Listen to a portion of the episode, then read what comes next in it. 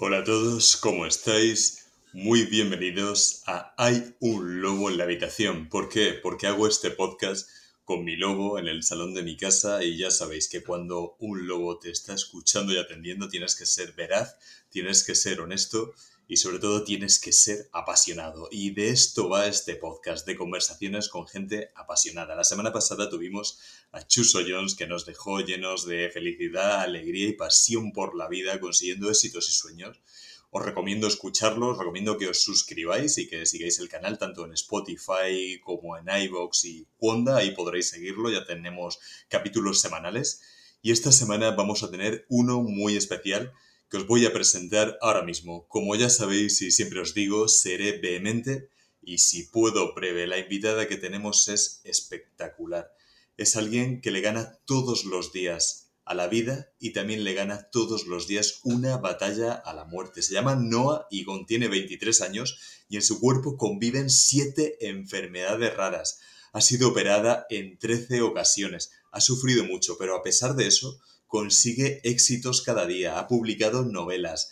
Es una estrella en las redes sociales donde demuestra cómo vive todo el proceso con muchísima dureza, con realidad, pero también con buen humor, humor negro, alegría y palabras preciosas y de esperanza. A mí me gustaría que le prestásemos muchísima atención porque vamos a aprender mucho de ella, porque nos va a dar una verdadera lección de cómo se tiene que afrontar la vida, nos venga como nos venga, en su caso de una manera muy difícil. Y si nos la cruzamos por la calle, jamás imaginaríamos todo lo que lleva por dentro, todo lo que hay en su cabeza y todo lo que nos va a contar hoy. Hoy, con Noa NH487, formamos el Club de las Personas Muertas. Afrontamos la muerte, afrontamos la vida y la escuchamos y disfrutamos con muchísima atención. Así que estoy, después de presentarla, deseando hacerle la primera pregunta a nuestra preciosa, querida, brillante y apasionante NH487.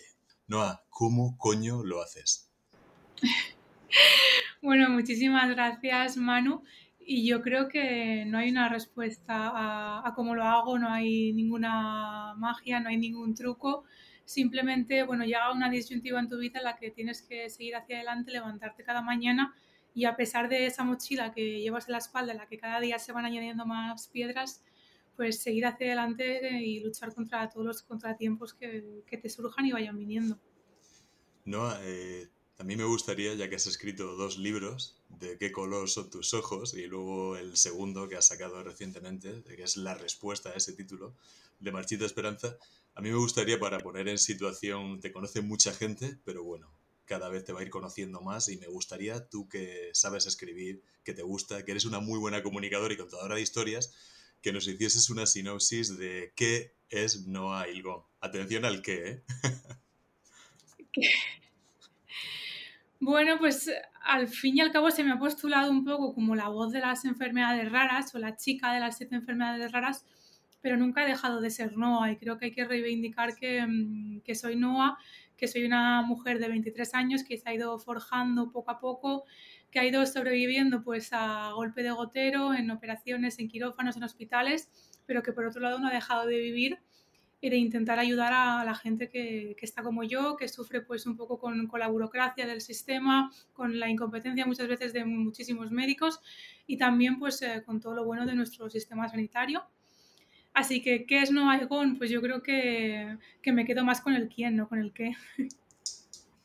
Es un quién espectacular. Tenemos, no nos hemos conocido en persona, pero sí que nos hemos cruzado muchas veces, ¿no? Como, como las buenas historias. Y recuerdo momentos, hemos vivido algo histórico, una pandemia, en la que la gente se quejaba de tener que quedarse en casa, con Netflix, con su salud perfecta, yo además trabajo en televisión, hacía conexiones en directo y por un lado contaba esas dos caras, esa gente que estaba perdiendo la vida y esa gente que se saltaba las normas poniendo en peligro no solo al resto de gente, sino a sus familiares, abuelos. Eh, hemos visto cómo esto ha sido un recurrente durante toda la pandemia. Tengo un momento clavado en la memoria en particular en el que yo vengo de esos botellones ilegales, de esas fiestas, de esos contagios de números absurdos, demenciales, en los que perdíamos a ciento y pico personas diarias, los que 10.000 o 15.000, incluso 20.000 personas diarias eh, se, se, contagiaban por COVID. y yo estaba haciendo una conexión y me acuerdo que tú y yo nos escribimos porque esa conexión la estaba haciendo en el Hospital La Fe y una de esas ventanas, tú estabas ahí precisamente, llevabas muchísimos días y yo imagino la impotencia que tú deberías de sentir viendo que gente que estaba perfecta sufría por no poder salir de fiesta. Atención, no poder salir de fiesta cuando lo que teníamos en juego eran muchas vidas. ¿Cómo viviste tú eso? Yo siempre digo que los pacientes crónicos vivimos mucho tiempo en nuestra vida confinados y es algo que la gente no lo ve. Si estabas en tu casa, estás bien con tu familia, con Netflix, con todas las comodidades, ¿qué derecho tienes a quejarte cuando en la UCI estaban muriéndose muchísima gente? Pues lo vives con, con muchísima impotencia por la, bueno, por la mala cabeza de, de todo el mundo al final yo creo que tendríamos que ser un poco conscientes. Yo llevaba dos meses ingresada allí en el hospital y recuerdo verte en televisión, pues en, en la calle, haciendo el, el, directo y veías como el personal sanitario se estaba dejando la piel, como la existencia de medios allí pues era muy, muy poca. Los pobres eh, no podían, es que no podían abarcar la cantidad de, pacientes que llegaban y ver como todo el mundo fuera pues le daba prácticamente igual eh, que se perdiesen vidas, que, que, los hospitales colapsasen, que la salud mental muchas veces de, de, todo aquel que estaba luchando pues se viese perjudicada, yo creo que, que nos hace replantearnos como sociedad qué sociedad estamos convirtiéndonos y, y cómo queremos eh, vivir de cara al futuro, yo creo, ¿no? Que nos miramos mucho el ombligo, pero que hay que ampliar las miras y, y mirar más allá de nosotros mismos. A ti te pasará muchas veces, ¿no? Cuando ese formalismo del que hablábamos, el, el, cómo estás, tú que respondes bien o te lo cuento, ¿no? Porque al final esa falta de empatía, ese egoísmo, tú desde un punto de vista privilegiado porque ves el límite de gente que lo está pasando verdaderamente mal y cuando sales tienes ese contraste enorme. ¿Qué piensas tú de, de la sociedad? ¿Cómo estamos? La sociedad está totalmente con los ojos cerrados. Yo mmm, creo que no miramos el dolor cuando es ajeno intentamos huir de, de, los problemas y muchas veces cuando me preguntan cómo estás siempre digo que siempre respondo que bien o que estoy. Ambas respuestas son, son, válidas porque muchas veces los demás, pues bueno, o no les interesa o simplemente te lo preguntan por un mero formalismo de, bueno, pues vamos a quedar bien y a preguntarle cómo está. Pero sí que es verdad que, que nos da igual lo que le pase al, al otro. Y bueno, mi historia es un poco, yo digo que es una mezcla entre Alex de la Iglesia y un poco Almodóvar, saldría ahí una serie un poco rocambolesca, un poco surrealista. Entonces, yo sé que es muy difícil que, que, la gente nos entienda, pero cuando llevas tantos años viendo tanta gente sufrir, cuando conoces tantas y tantas historias de gente que, bueno, en mi caso que padecen enfermedades raras o que padecen otras enfermedades, te das de bruces con la realidad y entiendes que, el sentido de la vida es otro muy distinto al que se plantea como sociedad, ¿no? Que, que, lo importante no es quedarte sin una entrada para un concierto, lo importante no es no poder salir a cenar esta noche, lo importante es estar viva y estar con, bueno, con tu familia o con las personas que tienes a tu alrededor, que esas personas estén bien y que al final la salud, aunque parezca un tópico muy recurrente, es lo más importante, porque es que sin salud eh, da igual que tengas dinero, da igual que tengas eh, todo, todas las comodidades, que sin salud al fin y al cabo es que no puedes hacer nada. Todos buscábamos durante esta pandemia, nos hemos dado cuenta de lo importante que es la salud, esa investigación que tenemos tan oculta, que ha salido a la luz, que es tan necesaria, con esas vacunas que nos han hecho un poco volver a la normalidad, a poder tener un poco de vida tal y como la conocíamos antes todo eso se ha dejado de lado y, y tú imagino que lo reivindicas porque eh, ¿cuántas veces vas al hospital? ¿Cómo es tu vida, vida, tu rutina? Todos nos quejamos de que hemos estado en un bucle ahora y tu vida siempre ha sido así, ¿no? Yo prácticamente la mitad de mi vida la he pasado en un hospital. No he tenido adolescencia porque estuve ingresada todos esos años. Era un ingreso tras ingreso en varios hospitales, además, lejos de, de casa, de Valencia. Y bueno, ahora mismo pues voy todas las semanas, es un poco mi, mi rutina, yo digo que es mi segunda casa y lo digo también muy a gusto, porque al final cuando entras allí sientes que es tu segunda casa, conoces a casi todo el personal sanitario que te ha tratado y al final formas como una pequeña gran familia allí dentro. Y bueno, es muy lícito quejarse, ¿no? Yo no, no digo que, que, todo el mundo no se queje de sus problemas, porque bueno, al fin y al cabo todos tenemos problemas y la vida no es una felicidad constante, la vida pues son putadas tras putadas, pero bueno, con pequeños ápices de felicidad que nos hacen comprender qué es realmente ser feliz. Así que bueno, yo soy feliz estando en el hospital, aunque a veces también me canso de decirlo, y también soy feliz pues eh, viviendo una vida lo, lo, más normal posible dentro de esa anormalidad. Me quedo ahí con ese titular, ¿eh? Putadas tras putadas con ápices de felicidad. Eso es muy Irene X, ¿eh? muy chula la frase. Y hablando de eso, eh, tú cuentas esa realidad día a día en tus redes yo sé que no te gusta y de hecho a mí no me gusta tampoco nada la palabra influencer. De hecho me gustaría que fuese peyorativo. No debería ser una palabra como buena. Yo creo que eres mejor un referente. Tienes casi 100.000 seguidores en Instagram, tienes decenas de miles en, Twitter y tú transmites una realidad que no es solo esa realidad bonita de la apariencia del escaparate que normalmente se da en las redes sociales, sino que cuentas lo que hay de verdad, cómo luchas tú y, cómo lo vives, ¿no? Eh, me gusta mucho tu forma de transmitir y somos legión los que nos gusta. Es que estamos acostumbrados a ver en las redes sociales una vida idílica y todo el mundo aspiramos, digamos, a tener esa vida idílica cuando realmente nadie tiene una vida maravillosa ni de color de rosa. Entonces creo que, es muy loable mostrar pues eh, lo malo y lo bueno de la vida, porque al final es que lo compone todo, todo eso y mostrar esa parte más humana yo creo que es lo que ha hecho que la gente también pueda empatizar más conmigo, que, que entienda que la vida es una montaña rusa, que hoy estás abajo, mañana estás arriba, que hoy estás en el hospital y mañana puedes estar cogiendo un avión, que todo, todo se puede hacer. Eso decía mi padre también, a veces estás arriba, otras veces estás abajo, era ascensorista.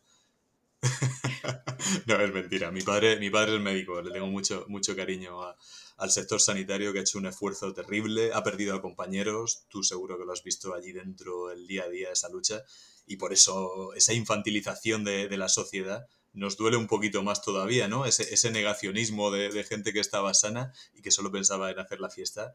Yo imagino que a veces te darían ganas de salir a la calle y, darles eh, en la cabeza a todos sentía mucha, mucha impotencia porque, bueno, yo siempre decíamos que de la pandemia íbamos a salir mejores. No. Yo creo que todo lo contrario, nos hemos vuelto muchísimo más egoístas y, y bueno, vivimos en una sociedad es que es muy ególatra y muy yoísta, únicamente piensan en, en, ellos mismos y yo ahora mismo que acabo de salir de, del hospital ingresada por COVID, es que siguen teniendo pacientes por COVID, se siguen desviviendo por ello. La planta estaba llena de pacientes por COVID, con lo cual, aunque pensemos que, que, bueno, que la pandemia ya ha quedado un poco en segundo plano, los sanitarios siguen luchando frente, frente a esto y frente a otras muchas otras cosas. Y aunque ahora se les haya dado más visibilidad, llevan muchos años luchando y creo que eso hay que, tenerlo, hay que ponerlo en valor y hay que ser conscientes de que esa sanidad pública que tenemos es nuestro garante y los sanitarios que la componen son quienes la engrandecen. Absolutamente. Hablábamos antes de las redes sociales de esa diferencia entre referentes y influencers, que creo que debemos de hacer un matiz muy importante porque hay gente que tiene millones de seguidores y que no son un ejemplo para nada, o, gente que no aporta nada, ¿no? Yo siempre lo he comparado un poco a los desfiles de pasarela, que sale gente a lo mejor muy atractiva, pero al final los que todos eh, forrábamos nuestras carpetas o los que tenemos de fondo de pantalla o a los que de verdad eh, idolatramos, es un actor, un músico, un cantante, un pensador, un escritor, alguien que no solamente tiene una carcasa bonita, sino que dentro y por dentro a ti te toca algo.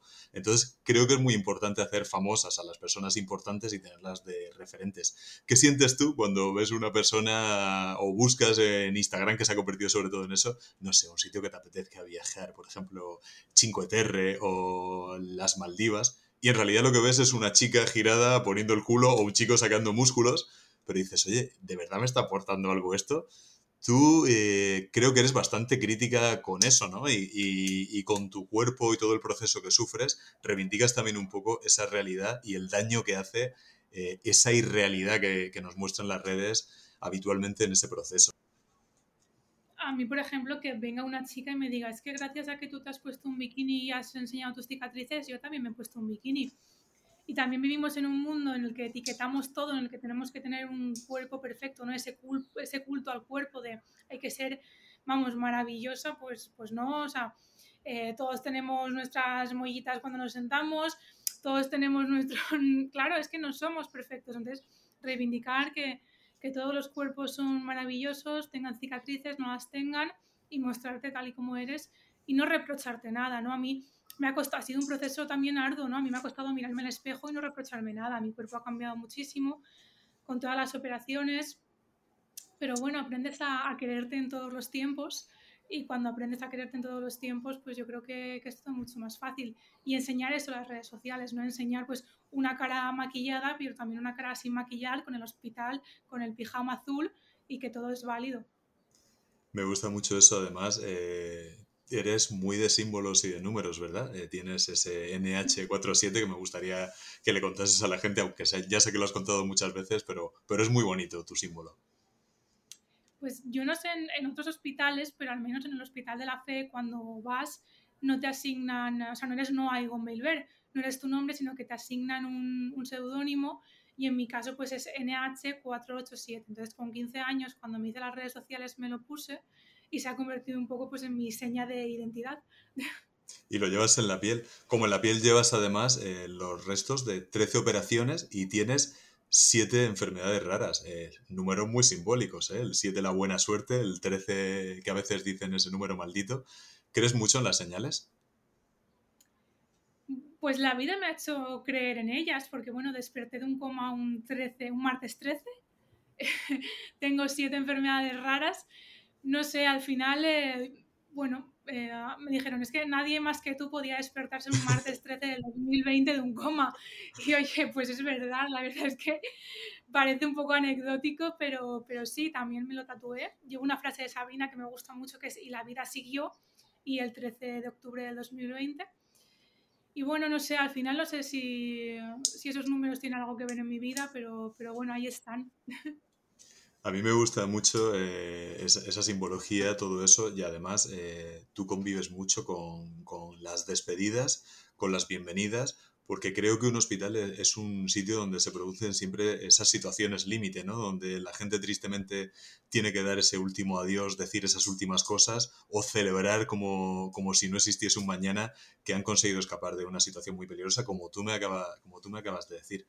¿En qué crees tú? Es que en el hospital se viven muchas sensaciones, porque igual que se está yendo una vida, está viniendo otra. Con lo cual en un pasillo pueden estar llorando la muerte de alguien y en el otro celebrando que, viene alguien al mundo. Entonces es una dualidad un tanto extraña, pero al final también convives con, eso y, es bonito en cierto, en cierto modo. Es muy bonito, es bonito y, duro. Y al final estamos un poco eh, con la muerte, en nuestra sociedad, no la afrontamos y solo cuando llega el momento de, vivirla, de sufrirla, es cuando hablamos de ella, es cuando no tenemos más remedio que pasar por las fases, ¿no? Negación, duda y, finalmente aceptación.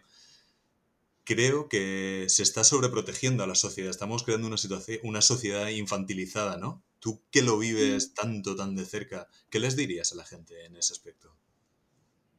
Totalmente, de hecho yo cuando hablo de, la muerte con gente de mi edad es como, no, no, ese tema parece que sea un, tabú. Y la única certeza que tenemos cuando nacemos es que nos vamos a morir, o sea, si hay algo claro es que igual que venimos nos vamos, con lo cual no romantizar la muerte ni mucho menos, es decir, yo quiero estar viva y quiero vivir, pero sí estar en paz con una misma y bueno, y está claro que, esa vida hay que, hay que vivirla, pero que en el momento en el que llegue ese adiós, pues saber que, igual que venimos nos tenemos que, ir.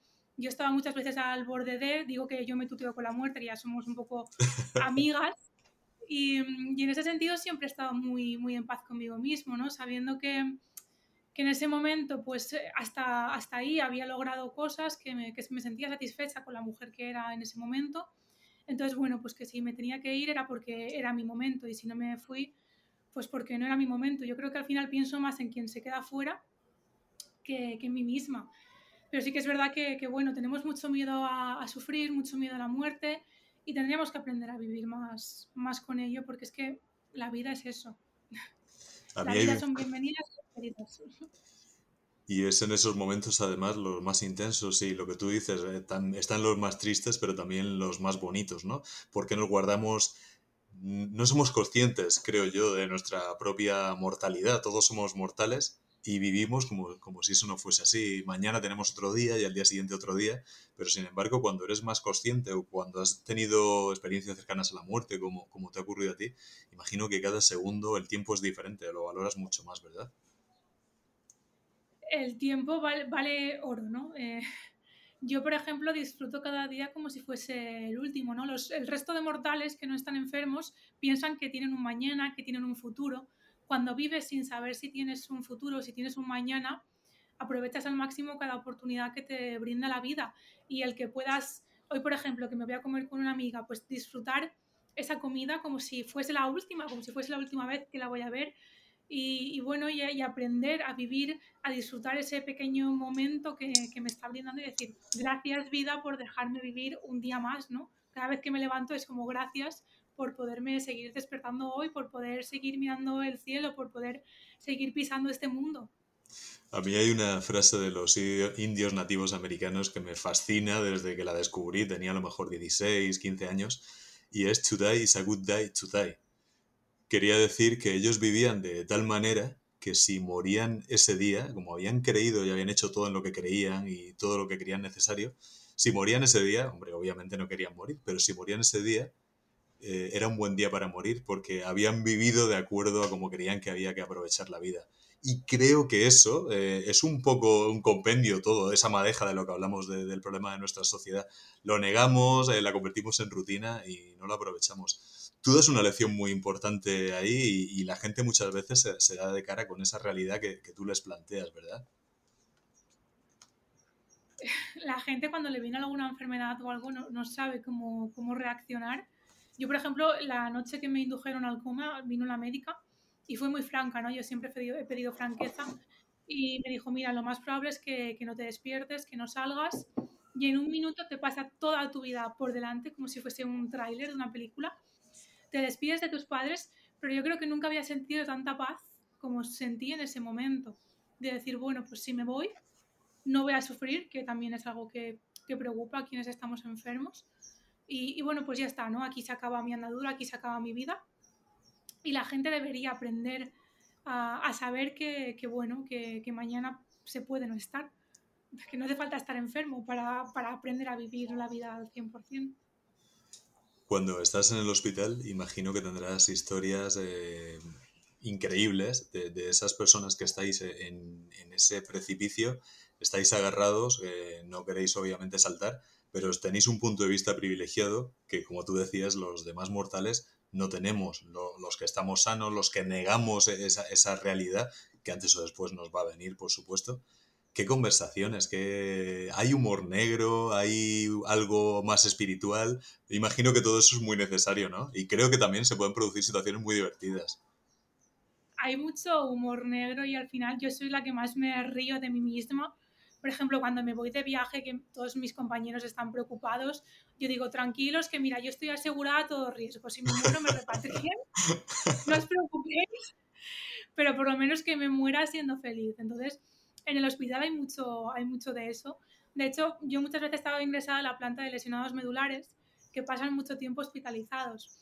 Entonces, ellos sí que aprenden a relativizar la vida, porque igual se tiran un año allí ingresados y bueno, y al final es que es, reírte de ti mismo, de tus circunstancias, de lo que te pasa y, decir, bueno, esto es lo que me ha tocado. Yo, por ejemplo, tengo un amigo que va en silla de ruedas eléctrica y dice, mira, yo no puedo andar, tengo una silla de ruedas eléctrica, ¿qué podemos hacer con ella? Pues así tendremos que, ser todos, ¿no? ¿Qué podemos hacer con la vida que nos ha tocado vivir?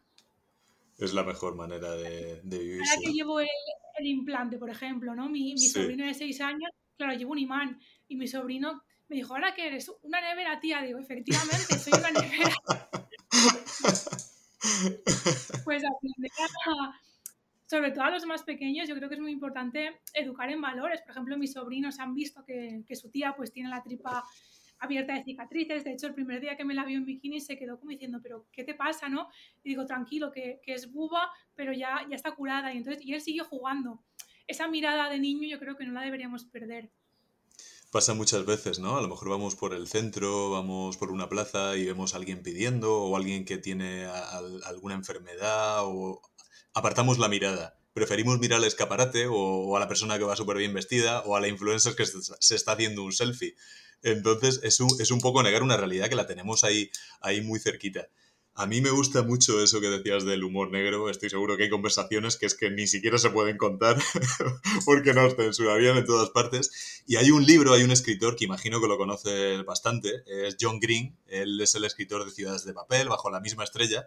Y el título original de Bajo la misma estrella, que es esta historia de, chicos, jóvenes, adolescentes, que tienen cada uno pues eh, sarcoma o diferentes enfermedades terminales tienen un humor muy negro y muy divertido. A mí me fascinó de, esa historia eso. Y el título original que él había puesto, que al final las editoriales se lo echaron para atrás porque era un poquito políticamente incorrecto, era el club de las personas muertas, que es como los propios chicos, adolescentes y niños se ponían cuando se juntaban de noche pues a hacer sus cosas de adolescentes, pero dentro de un hospital o en el sitio que les tocaba vivir. A mí me gusta mucho eso y me gustaría que todos nos incluyésemos ahí en ese club de las personas muertas para poder vivir como tú transmites, aprovechar más, vivir más, porque estamos anestesiados, ¿verdad? Sí, estáis un poquito anestesiados. Estamos, estamos. Estamos gilipollas. Sí. Bueno, no, no, sé si gilipollas, pero sí, bueno, vivís la vida de otra, de otra forma. Me gusta. De hecho, os reís poco os reís poco de vosotros mismos. Yo creo que habría que reírse más de uno mismo, de los defectos de uno mismo, porque oye, todos tenemos defectos y, no pasa nada por, por reírte de, ti misma. Es que es lo mejor del mundo y lo más sano. Me gusta mucho eso que dice estáis, porque claro, tú, tú lo ves desde, desde, desde, otra posición, ¿no? Es como, recuerdo, recuerdo una película que explicaba eh, por qué alguien había podido predecir algo y decía, tú ves un, un accidente a pie de calle, ves a dos coches que chocan Dice, tú no podías saber que eso iba a ocurrir, pero sin embargo, el limpiacristales que estaba en lo alto del edificio estaba viendo perfectamente cómo dos coches a toda velocidad llevaban trayectoria de colisión. ¿Ese hombre eh, es superior? No, pero ve las cosas de una manera privilegiada. ¿Qué, es lo que te pasa a ti? Dinos algo, danos un mensaje ahí para que espabilemos un poco, que salgamos de, este coma, que estamos preocupados solo del dinero, del combustible, de, una casa, un coche, eh, las redes, los viajes, el aparentar. Danos un mensaje ahí que nos toques un poco las narices. No es tocar las narices, porque todo eso que dices es importante y forma parte de la vida, pero que no simplemente nos centremos en eso, ¿no? sino que, es complementario o a, aprender a vivir. Yo creo que, que aprender a vivir se aprende viviendo y que después de la vida también hay vida. Entonces, con esos dos mensajes yo creo que, que despertemos un poco, que, aprendamos a, vivir con todas sus consecuencias, sabiendo los límites que, tenemos, eh, todos somos conscientes de, nuestros límites, pero luchar por, mm, por intentar llegar, llegar a esa meta.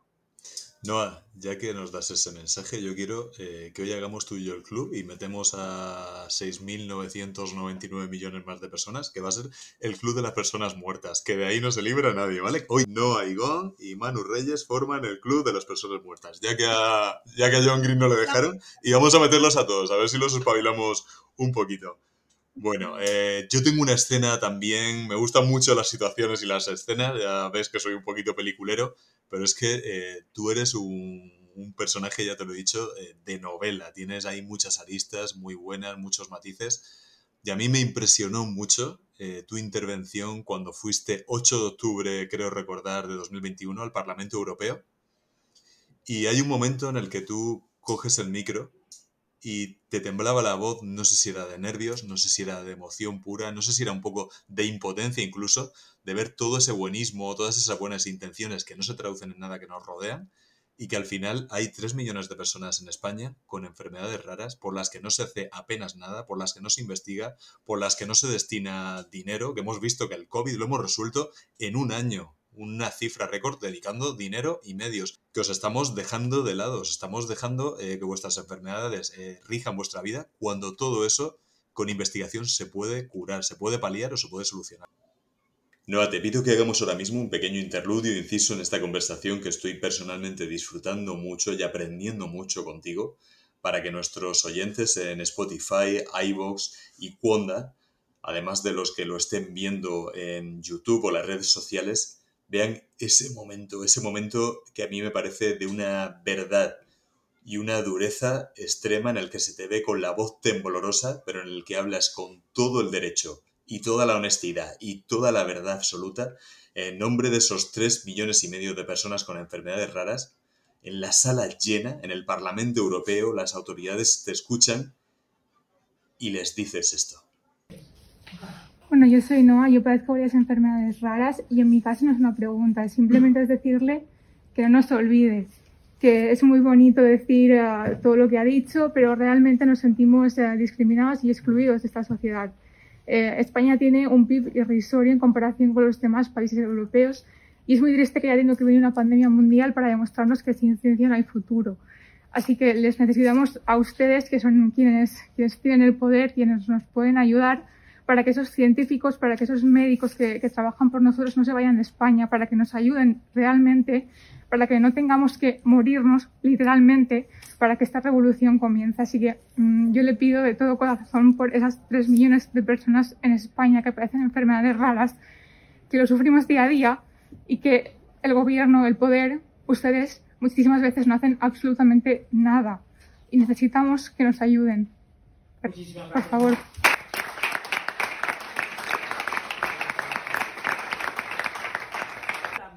¿No? El, sois ejemplo. No.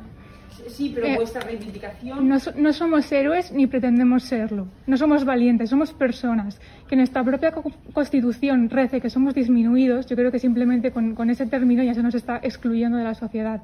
Somos personas con discapacidad, pero tenemos los mismos derechos que tienen toda la gente que está en esta sala. Totalmente, así, así es, así es. Pero que estoy contenta que estéis en el Parlamento Europeo, ahí donde recae la soberanía de todos los europeos, pues para reclamar más apoyo a las personas con discapacidad, más apoyo a las enfermedades raras, así como también a los cánceres pediátricos.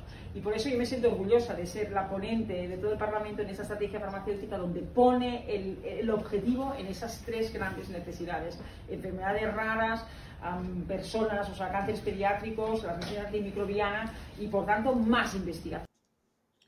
Pues mm, me temblaba la voz porque esa mañana, bueno, mis enfermedades desaparecieron y ni siquiera me podía levantar de la cama.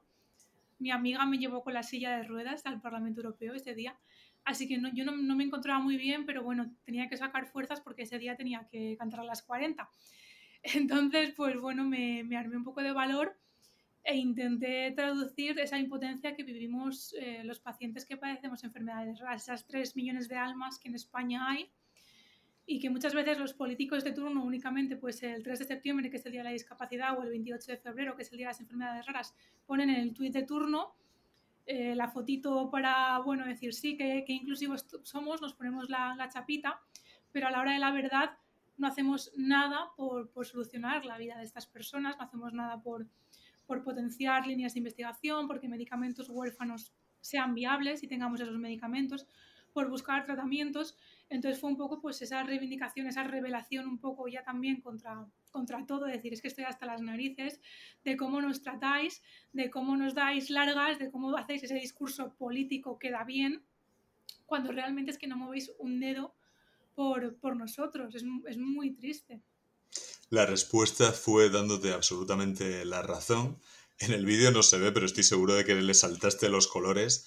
Incluso cuando te estaba respondiendo, estaba haciendo otra vez gala de ese buenismo, de ese tal, y tú la cortaste y le dijiste, Sí. no, no somos héroes, no somos eh, super eh, héroes, eh, no somos, no tenemos nada, estamos luchando y nos estáis dejando abandonados.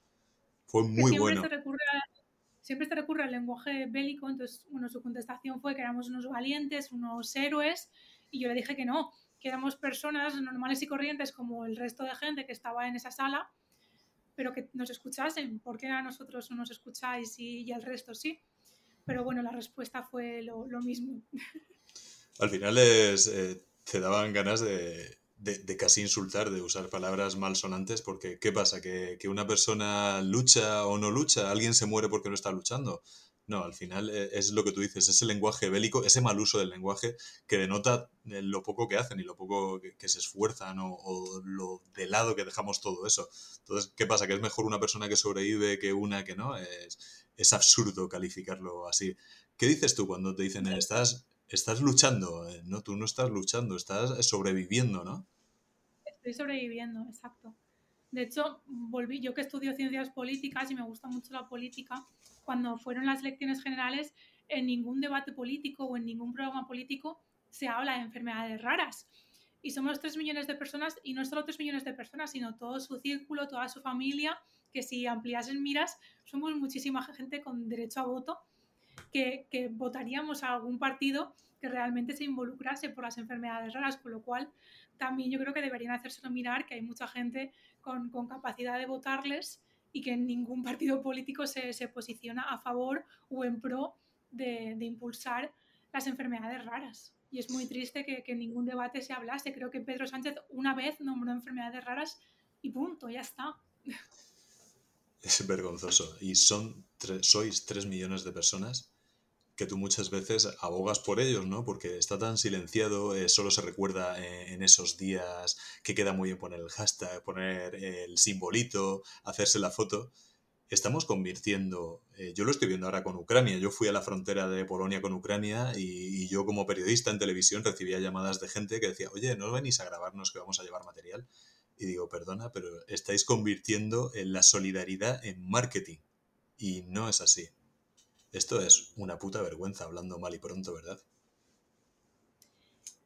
Muchas veces yo creo que, bueno, quien lo hace en silencio es quien realmente está haciendo las cosas y quien realmente está consiguiendo algo. A mí me dicen, ¿tú no quieres ser, ser política, no te quieres dedicar a esto?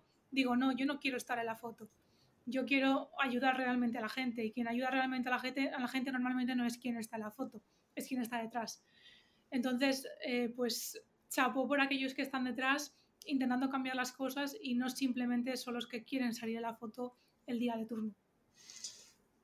Tú estudias ciencias políticas. Eh, sé, sé que es muy difícil decir algo positivo de la situación política actual. ¿Cómo lo ves? Porque es lo que tú dices, hay problemas reales que hay en general en esos 3 millones de personas eh, a los que tú muchas veces intentas representar. Y en realidad eh, todo, todo está bastante mal la situación de, de, nuestra sociedad, en España en particular. ¿Cómo ves a esta clase política? El fin de la política al final se creó para, para ayudar a los ciudadanos y estar con los ciudadanos, no por encima de ellos. Y creo que, que eso se está perdiendo y que la política debería de ser pues eh, esa ayuda a la resolución de los problemas que tiene la ciudadanía. Ojalá se consiga en un futuro, pero hoy por hoy está complicado. Bueno, vamos a, vamos a rezar porque NH487 eh, llega ahí un poco y delante y detrás consigue hacer cosas.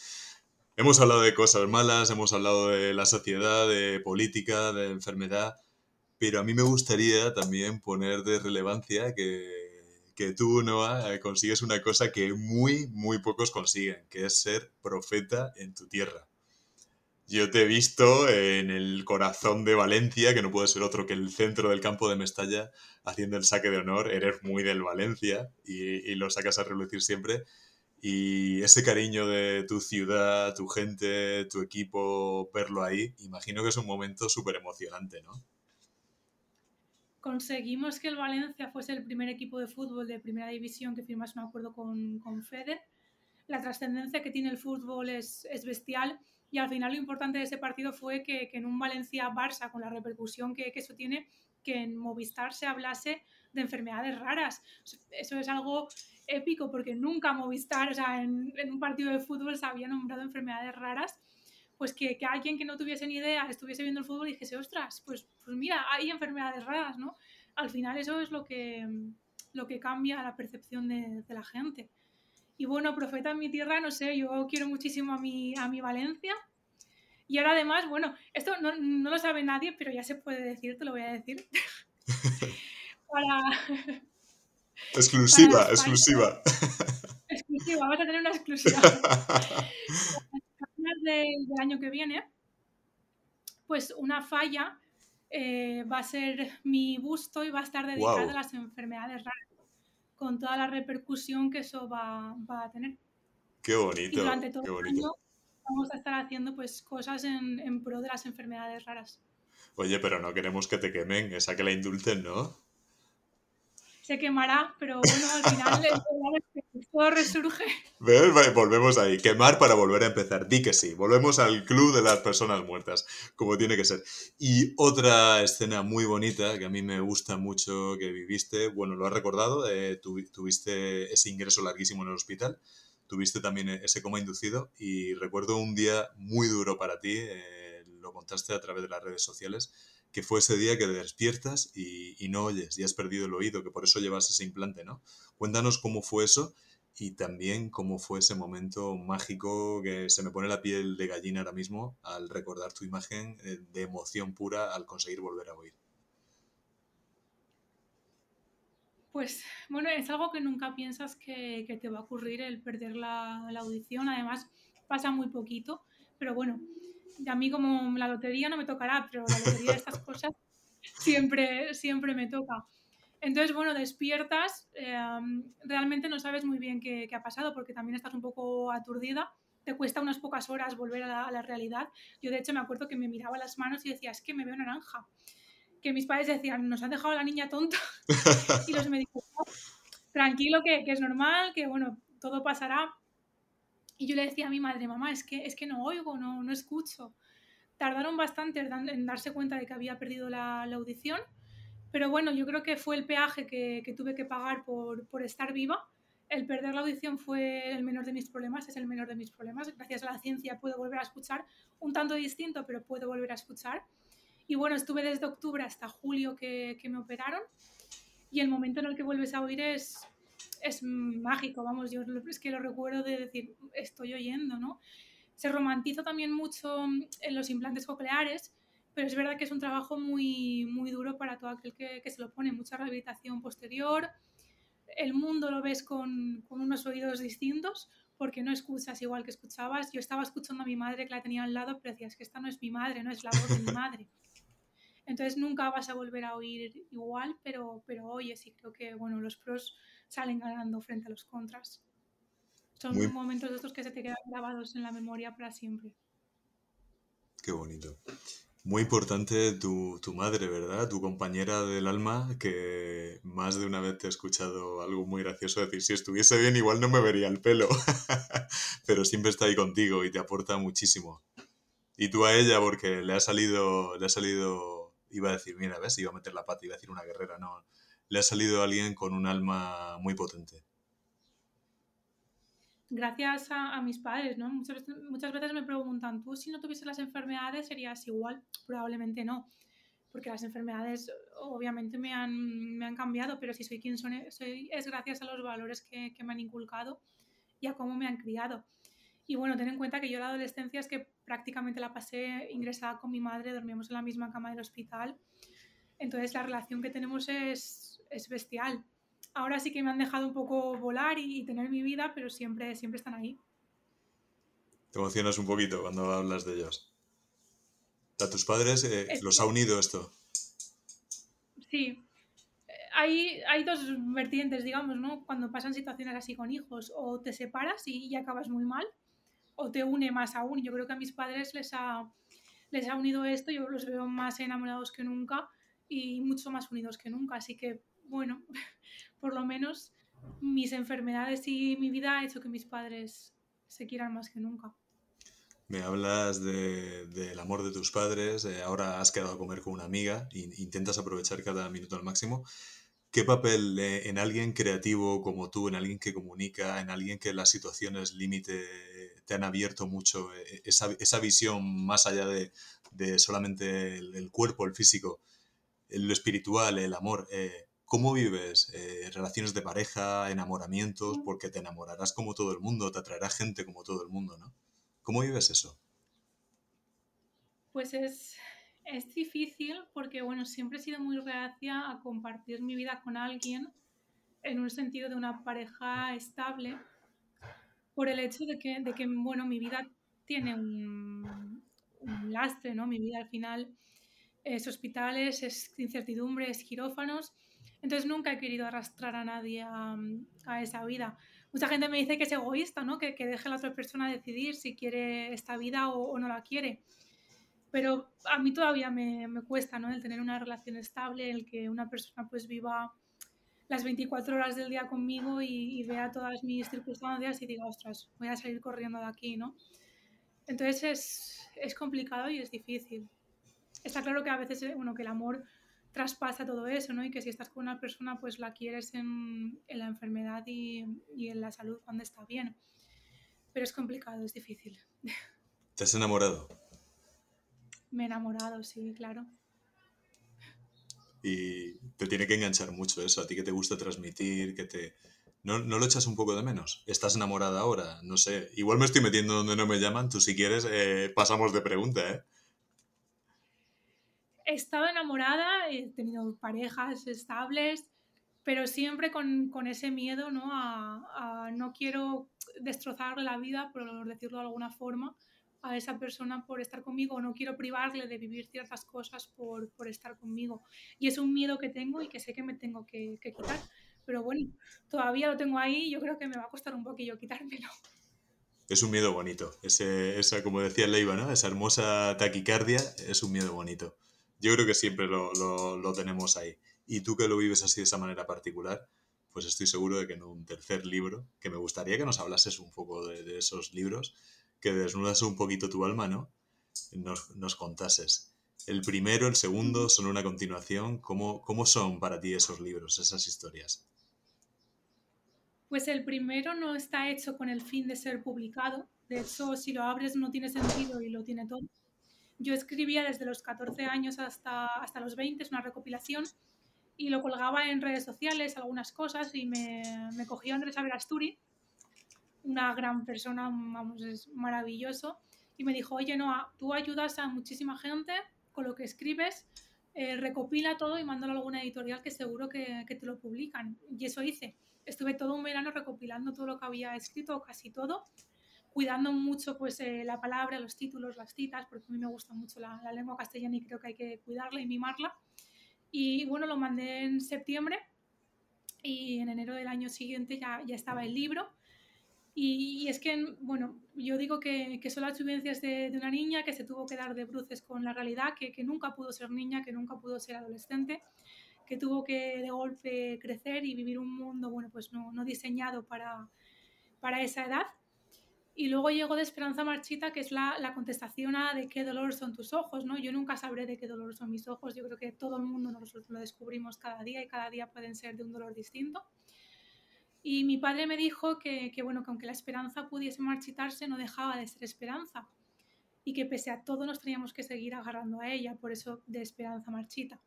Los ojos verdes, al final la esperanza, era todo, pues bueno, al final la, la, contestación, yo, tenía, yo sentía que también tenía que dar una contestación a toda esa gente que había, que había leído este primer libro.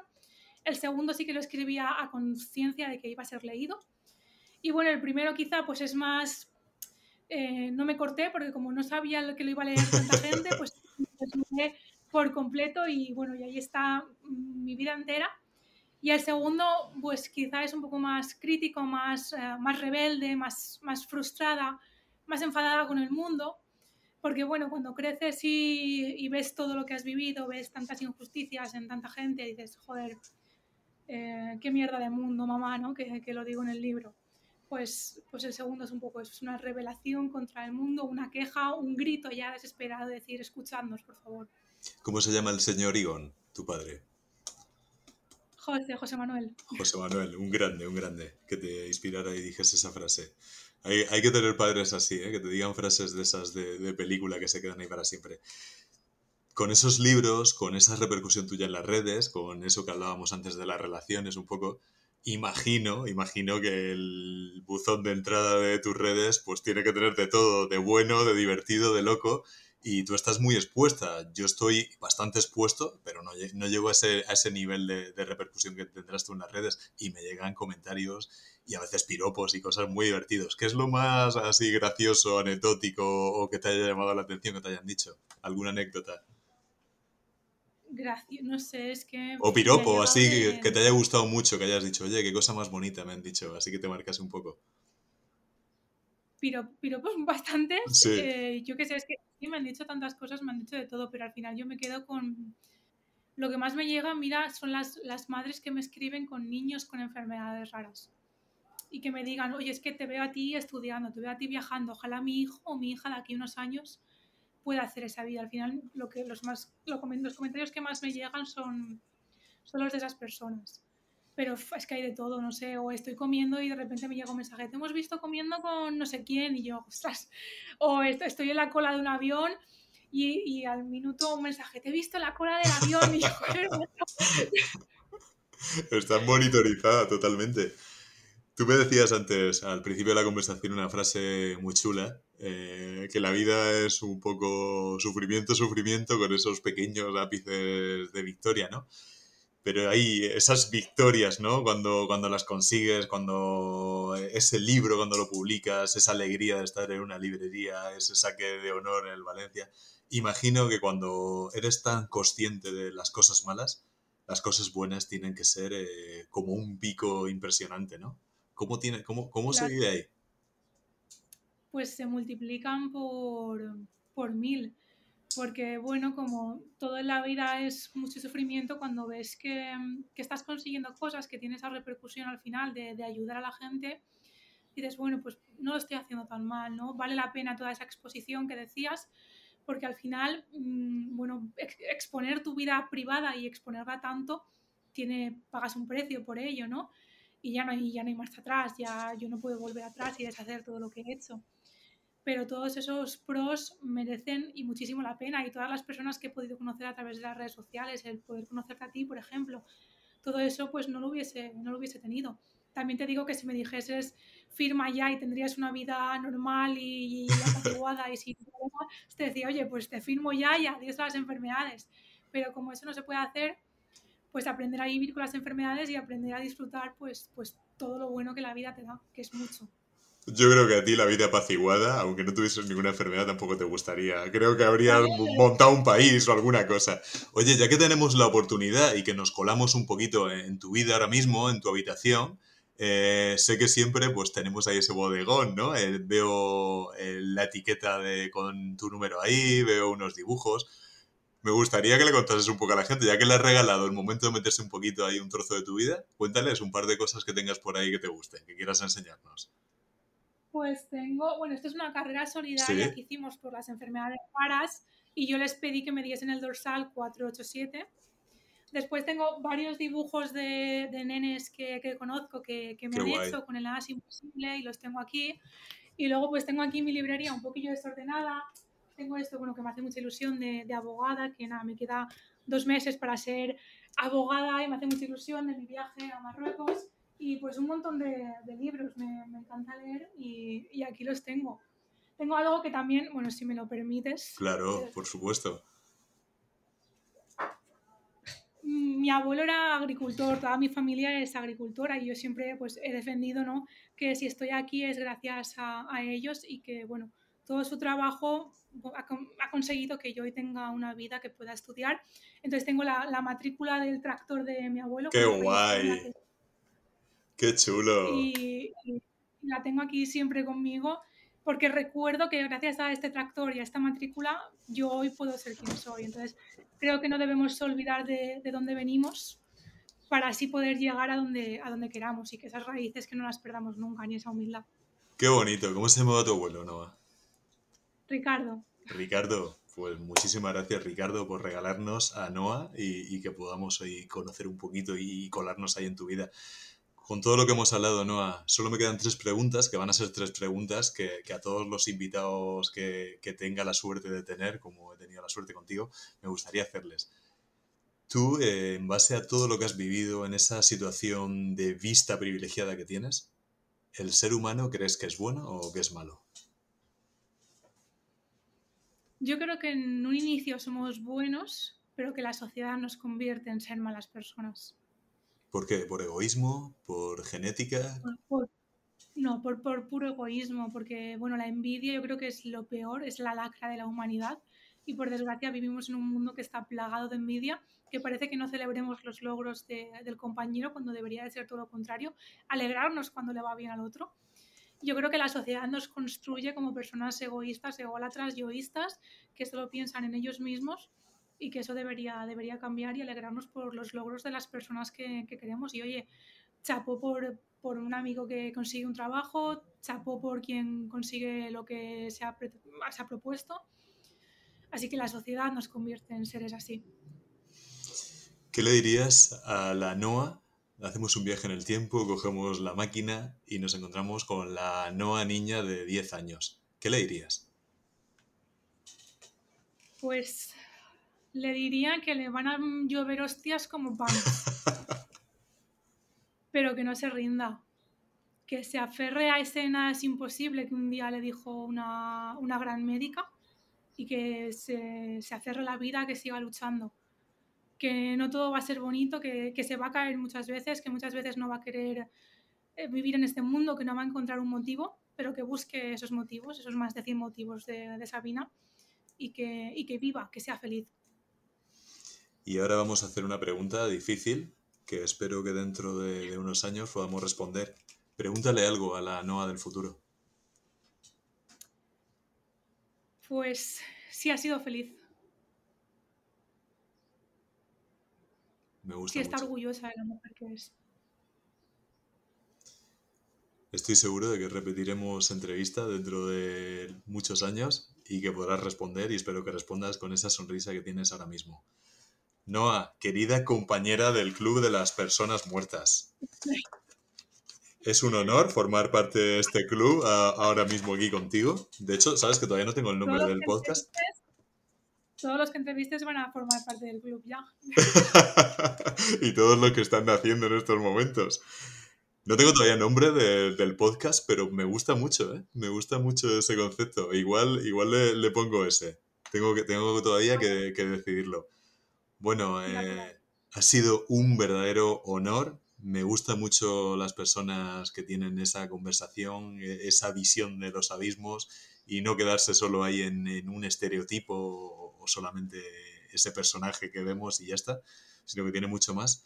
Y yo hay una frase que creo que tú vas a compartir al máximo, que es, eh, compadécete de las personas que solo quieren cuerpos y cosas, porque la muerte se lo arrebatará todo.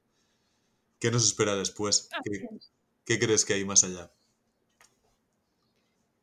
Pues yo no lo sé, mm, no soy creyente, entonces bueno, yo creo que, mm, que al final la vida es lo que estamos viviendo ahora. No sé qué habrá más allá, pero yo, yo creo que habrá vida más allá de la vida. Me gusta, vida más allá No de la sé qué vida. nos espera, pero bueno, lo que nos toque viviremos. y lo harás brillando seguro. Bueno, pues te dejo último espacio. Tienes dos libros ahora mismo que yo recomiendo absolutamente que se compren, se lean y, se saboreen con un café a media tarde, una noche de domingo, cuando sea, porque siempre va a ser buen momento, va a ser una gran lección. Y tuyo es la gente ahora mismo, así que diles el mensaje que tú quieras. Para mí ha sido un verdadero honor. Muchísimas gracias, Noah. Para mí también, yo me quedo con, con el nada es imposible, que se lo graben a fuego en su vida. Pues nada es imposible. NH487. No se la pierdan, léanla, disfrútenla, que es un regalo que tenemos en esta época, en este tiempo para nosotros. Muchas gracias, Noah. Cuídate. A ti. Espero que hayáis disfrutado mucho de la entrevista, de nuestro podcast Hay un lobo en la habitación y nos ayudáis mucho si tanto en Spotify como iVoox y Wanda os suscribís, le dais a like y comentáis. No os costará nada económicamente, de tiempo muy poquito y también a través de redes sociales y YouTube. Un poquito de apoyo, de difusión nos viene muy bien y nos ayuda a que sigamos haciendo este podcast que hacemos con pasión, con ganas, con cariño y que esperamos que estéis disfrutando absolutamente. Cuando queráis, aquí estamos. Hay un lobo en la habitación, pasad, sentaos, aullad, porque ya sabéis que aquí lo haremos con pasión. Muchas gracias.